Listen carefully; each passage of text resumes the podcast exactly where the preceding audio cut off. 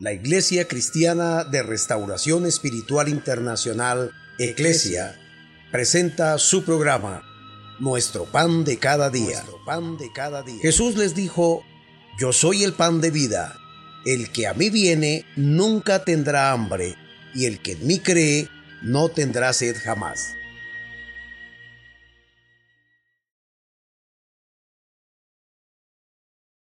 Dios les bendiga, su pastor y amigo Óscar Orjuela Gómez. Gracias a Dios doy por permitirme llegar hasta sus hogares y seguir avanzando en este discipulado, en estos cimientos de la edificación espiritual de su casa, delante de Dios. El tema que corresponde hoy es el más grande, el más maravilloso, el más especial, por el cual la Trinidad de Dios se involucró toda, la salvación del alma. Eso es lo que dije. Dice la palabra del Señor que los seres humanos somos salvos solamente mediante esa comunión que tengamos con Jesucristo al aceptarle como nuestro Señor y Salvador personal.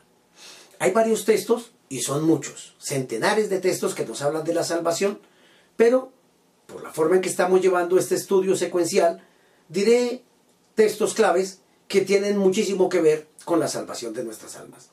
San Juan capítulo 3 versículo 16 dice la palabra del Señor. Porque de tal manera amó Dios al mundo que ha dado a su Hijo unigénito para que todo aquel que en él cree no se pierda, mas tenga vida eterna. Ese texto me muestra el gran plan de Dios, el perfecto plan de Dios. De tal manera, es decir, no de cualquier forma. Es el más grande regalo que Dios le ha podido conceder a la raza humana. Un regalo que vino envuelto no como estamos acostumbrados los mortales a recibir regalos, en un buen empaque, en una cajita, con muchos dorados, con muchos pendientes, con muchos moños, con decoraciones. Este regalo tomó forma humana. Este regalo se hizo carne, era Dios. Pero se despojó de ser Dios para poder venir a esta tierra a enfrentar en una naturaleza que solamente Jesucristo de los tres miembros de la Trinidad, solamente Él tomó esta forma. Se hizo hombre, vino a la tierra, sufrió, padeció de esa manera. Siendo el rey de reyes, tuvo que ser coronado con una corona de espinas. Siendo el Dios todopoderoso, tuvo que ser ejecutado en una cruz, en un martirio cruento, por su criatura siendo el príncipe de paz. La guerra se levantó contra él para hacerle la vida imposible. Siendo él la paz y la comunión, entonces tuvo que enfrentar el pecado, la tentación, todo como un ser humano.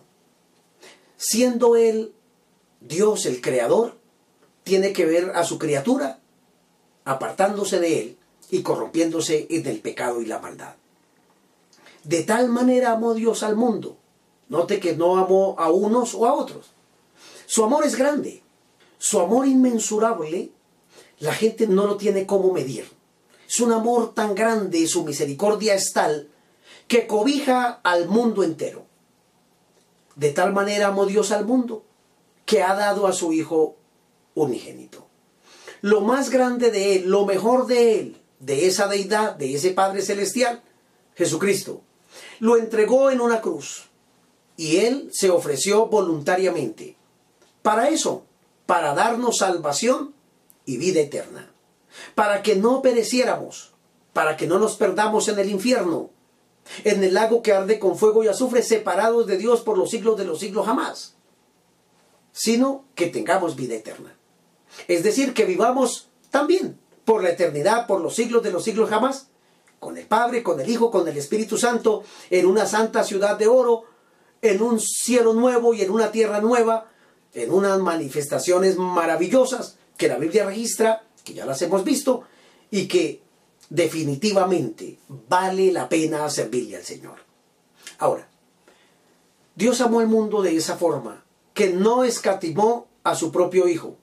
Lo entregó por todos nosotros, dice la Escritura. ¿Cómo no nos dará con Él también todas las cosas? Porque a veces hay gente que dice, no, yo lo que he escuchado es que si uno se vuelve cristiano, si uno se convierte al Evangelio, entonces tiene que dejar todo y ser pobre y miserable porque los ricos no entran al cielo. No, Dios no dice eso. Dios dice que nuestra confianza debe estar puesta en Él.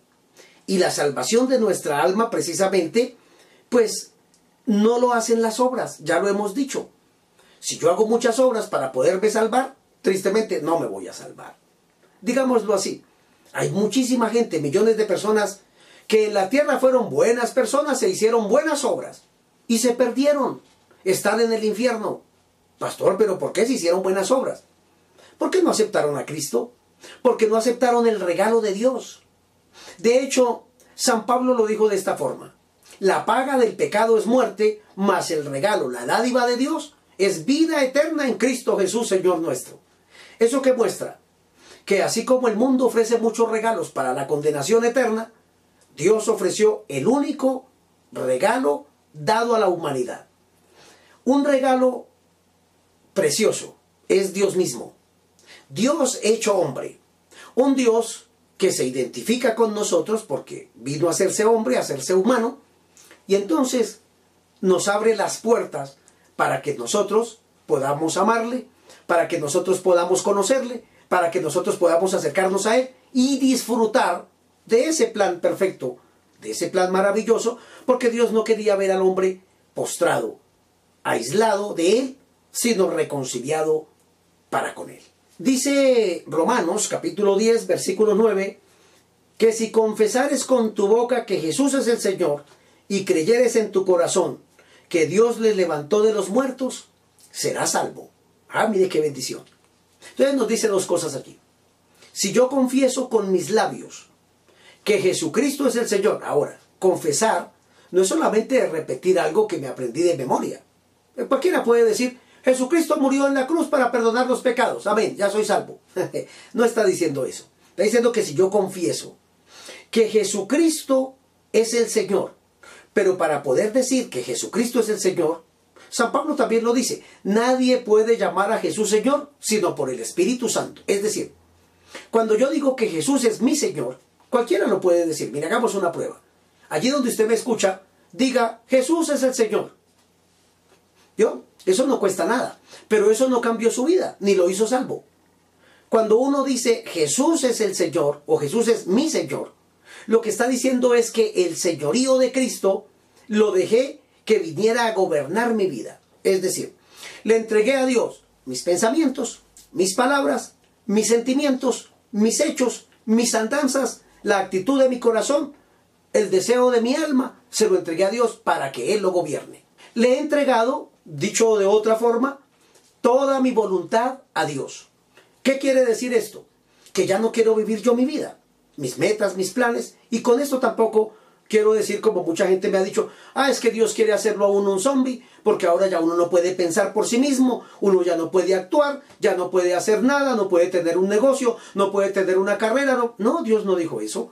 Lo que Dios está diciendo es que nosotros, si le aceptamos como nuestro Señor y Salvador, él viene a entronarse en nuestro corazón. Digamos que Él viene a ser el rey entronado en mi corazón.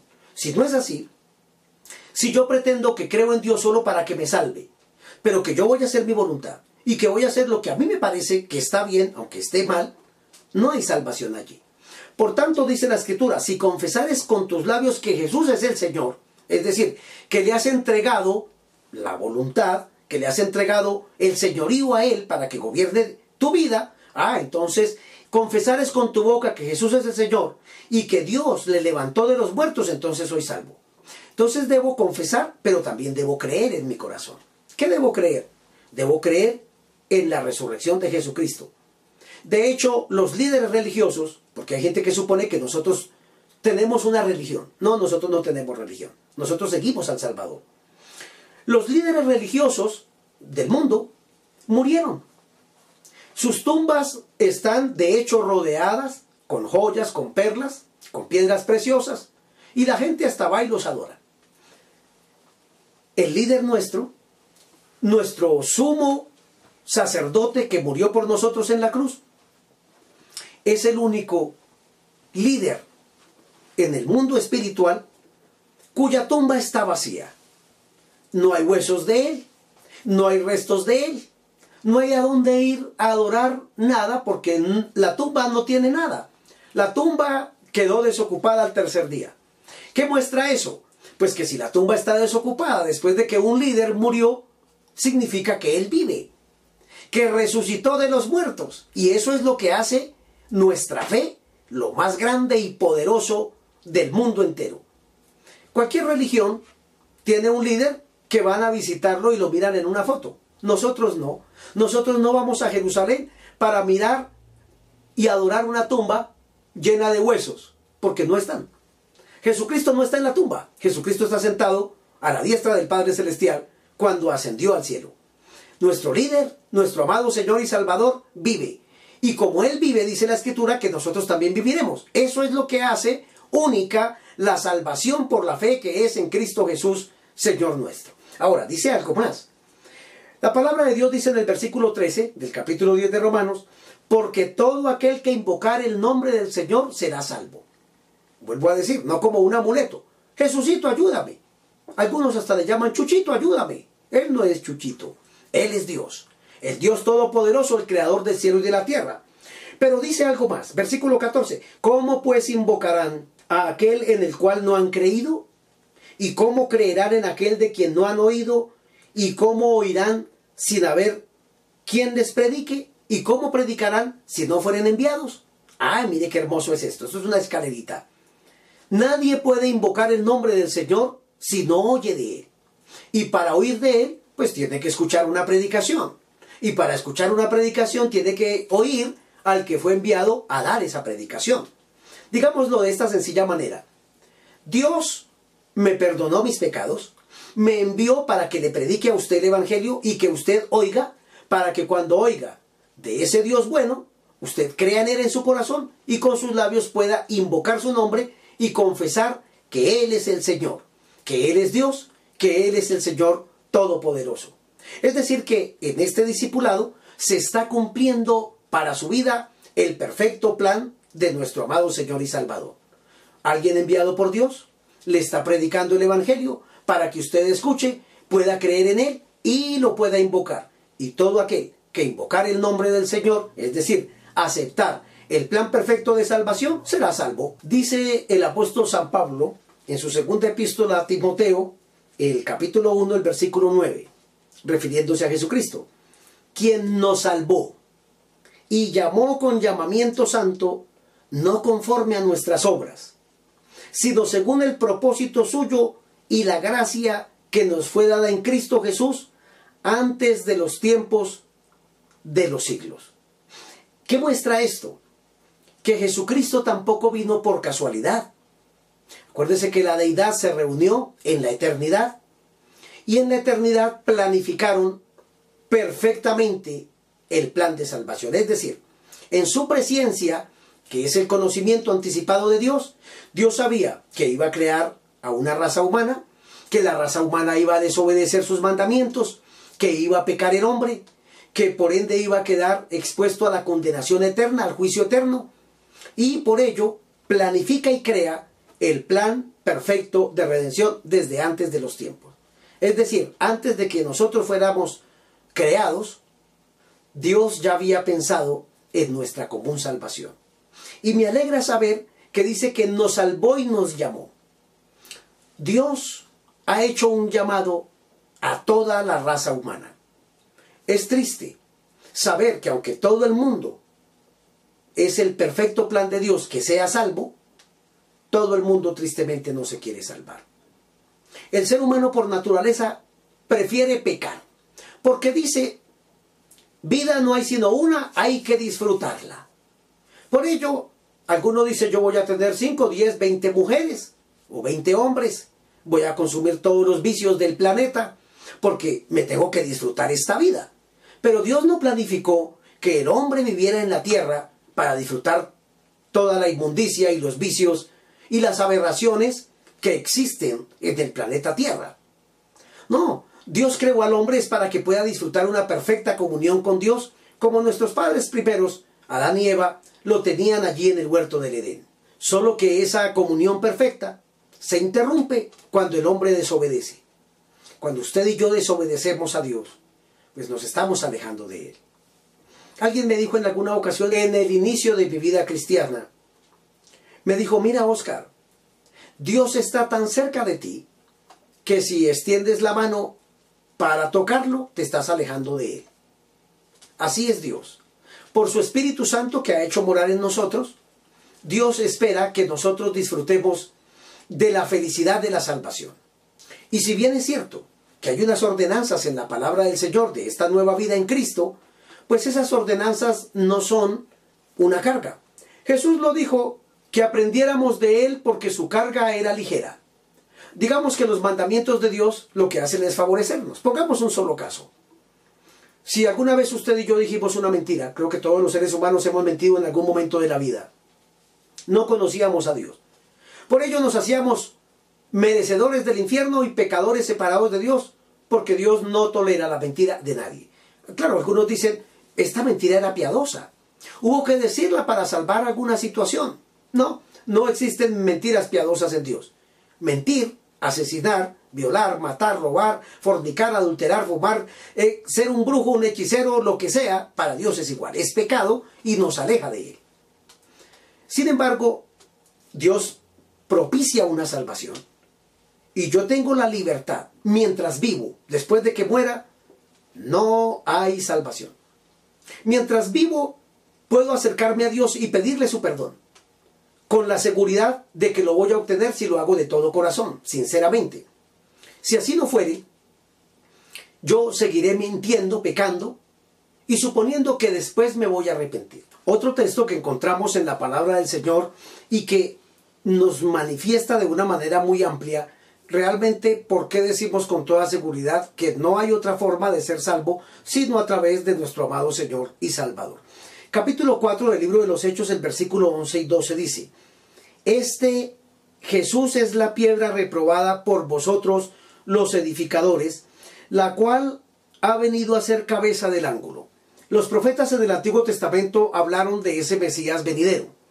Cuando Jesús se hace presente en esta tierra, el pueblo que lo estaba esperando, en lugar de recibirlo, adorarlo y glorificar su nombre, lo que hicieron fue asesinarlo. Sin embargo, dice la palabra de Dios que Jesucristo se constituye en esa piedra principal que es el fundamento de nuestra fe. El versículo 12 dice, y en ningún otro hay salvación. Me encanta esto, porque no hay otro nombre bajo el cielo dado a los hombres en que podamos ser salvos. Mire que la misma palabra, previendo que en el final de los tiempos se levantarían muchísimas personas diciendo yo soy el Cristo y hay que hacer esto para que podamos ser salvos, nos da la certeza de la escritura. No hay otro nombre dado a los hombres bajo el cielo en que podamos ser salvos, sino solamente Jesucristo. Es decir, cuando una persona acepta a Cristo como su Señor y Salvador, lo que está sucediendo es algo realmente sorprendente y maravilloso que quiero que lo veamos. En Colosenses capítulo 2, versículos 13 y 14, hay una manifestación que es la más grande tocante a la salvación del ser humano. Versículo 13 dice, y a vosotros, estando muertos en pecados y en la circuncisión de vuestra carne, Jesucristo, o Dios el Padre, os dio vida juntamente con Él, es decir, con Cristo, perdonándoos todos los pecados. Es decir, cuando una persona acepta a Cristo como su Señor y Salvador, no importa el pecado que haya cometido, del cual éste se arrepiente, Dios tiene el poder de perdonarle. Pero el verso 14 dice algo que pasa en el mundo espiritual cuando reconocemos a Cristo como nuestro Salvador, anulando el acta de decretos que había contra nosotros, que nos era contraria, quitándola de en medio y clavándola en la cruz. Esto muestra entonces que como hay un libro de las obras de cada persona, de todo lo malo que haya hecho, por lo cual va a ser condenado en el juicio ante el gran trono blanco, cuando una persona en vida se arrepiente, lo que hace Jesucristo es tomar esa acta de pecados que tenía y quedó clavada en la cruz. Cuando Jesús está muriendo, lo que está diciendo es, de aquí en adelante, todas las personas en el mundo que me acepten, que acepten este sacrificio, no importa el acta de pecados, digámoslo así, la gran lista de pecados que habíamos cometido quedan anuladas. Cristo las rompe, las clava en la cruz y se olvida de todos nuestros pecados para siempre. ¿Y qué hace con los demonios que son los que nos acusaban delante de Dios? El versículo 15 dice, y despojando a los principados y a las potestades, los exhibió públicamente, triunfando sobre ellos en la cruz. ¿Qué muestra esto? Que delante de Dios quedamos absolutamente sin ningún pecado. Por eso se llaman buenas nuevas. Por eso se llama evangelio. Por eso se llama salvación. Porque la persona queda libre de pecado delante de Dios el Padre, de Jesucristo y por ende del Espíritu Santo. Y qué hermoso saber que esa acta de pecados que pesaba en nuestra contra, sencillamente cuando aceptamos a Jesucristo, desaparece para siempre jamás. A tantas personas que les he predicado en la vida, me han dicho esta frase, de pronto alguien que me escucha puede estar pensando de la misma forma. Sí, pastor, yo creo en todo eso y creo en Dios, pero yo quiero primero vivir mi vida. Y cuando ya esté a punto de morir, cuando ya sea viejito, porque la gente supone que para morirse se necesita estar anciano, bueno, yo he visto morir niños, adolescentes, jóvenes, personas que no eran el anciano, que no estaban enfermos, murieron porque somos una raza caída, mortal.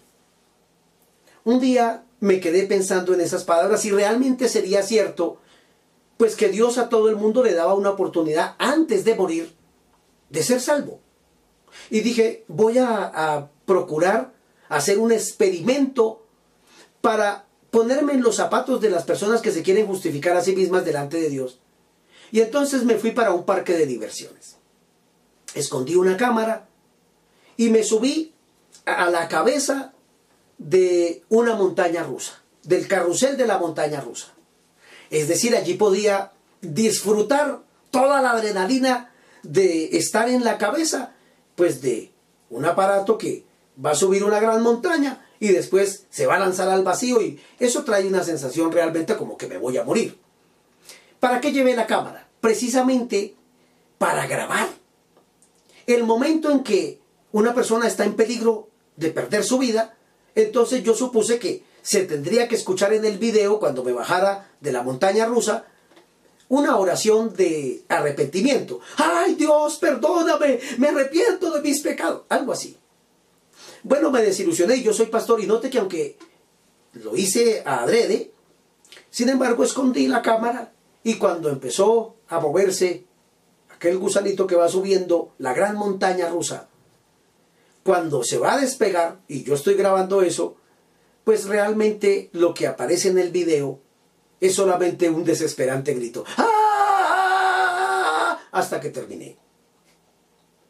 Eso me hizo pensar, pues que el ser humano está engañado por el diablo.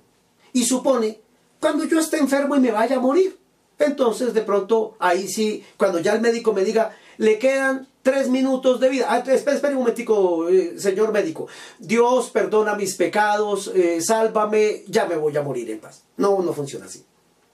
Pensé también en aquel hombre, aquella mujer, que lo están persiguiendo a tiros, lo están tiroteando. ¿Qué hará esa persona? Le dice a su enemigo que lo va a matar y que le está dando impactos. Eh, espera, espera un momentico que es que me tengo que arrepentir porque ya sé que hoy me voy a morir. Dios, perdón. Ah, y se murió. Tampoco funciona así. Nadie sabe cuándo va a morir. Por eso hoy es el día de salvación. Mientras uno tenga vida, incluso hasta una persona que está en estado de coma, porque todavía su alma permanece dentro de él, tiene oportunidad de salvación. Yo he podido llevar almas al reino de los cielos en esa condición. Les he ido a predicar el Evangelio y les he ido a compartir de ese plan maravilloso de salvación de nuestro Dios. Por ello, no esperemos ninguna condición porque nadie sabe en qué momento se va a morir. Segundo, imagínese esto hay una persona atrapada en un derrumbe, en un terremoto. Nadie sabía lo que le iba a pasar, digamos a las personas que murieron en el accidente de las Torres Gemelas. Ellos estarían a lo mejor haciendo planes de pasear, de conocer más el mundo, de otros negocios, de otra plática, de otros dólares, de qué sé yo. Y no sabían que ese día morirían. Sencillamente cuando todo pasó, murieron. Centenares de personas murieron. murieron y otras en su desespero. Note algo. En su desespero uno no encuentra ni una sola imagen donde haya alguien que se haya arrodillado y diga, Dios, perdona mis pecados porque aquí voy a morir. No.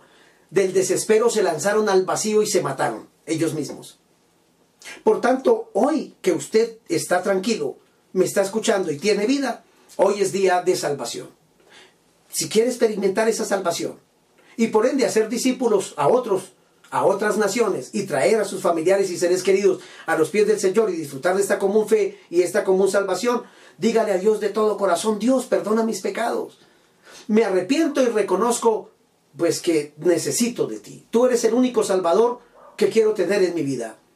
Acepto que moriste en la cruz para limpiarme y perdonarme de toda maldad.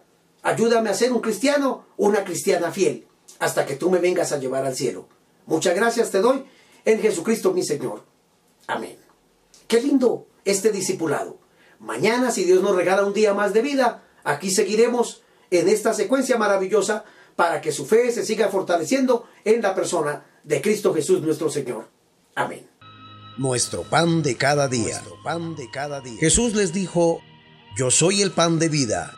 El que a mí viene nunca tendrá hambre, y el que en mí cree no tendrá sed jamás.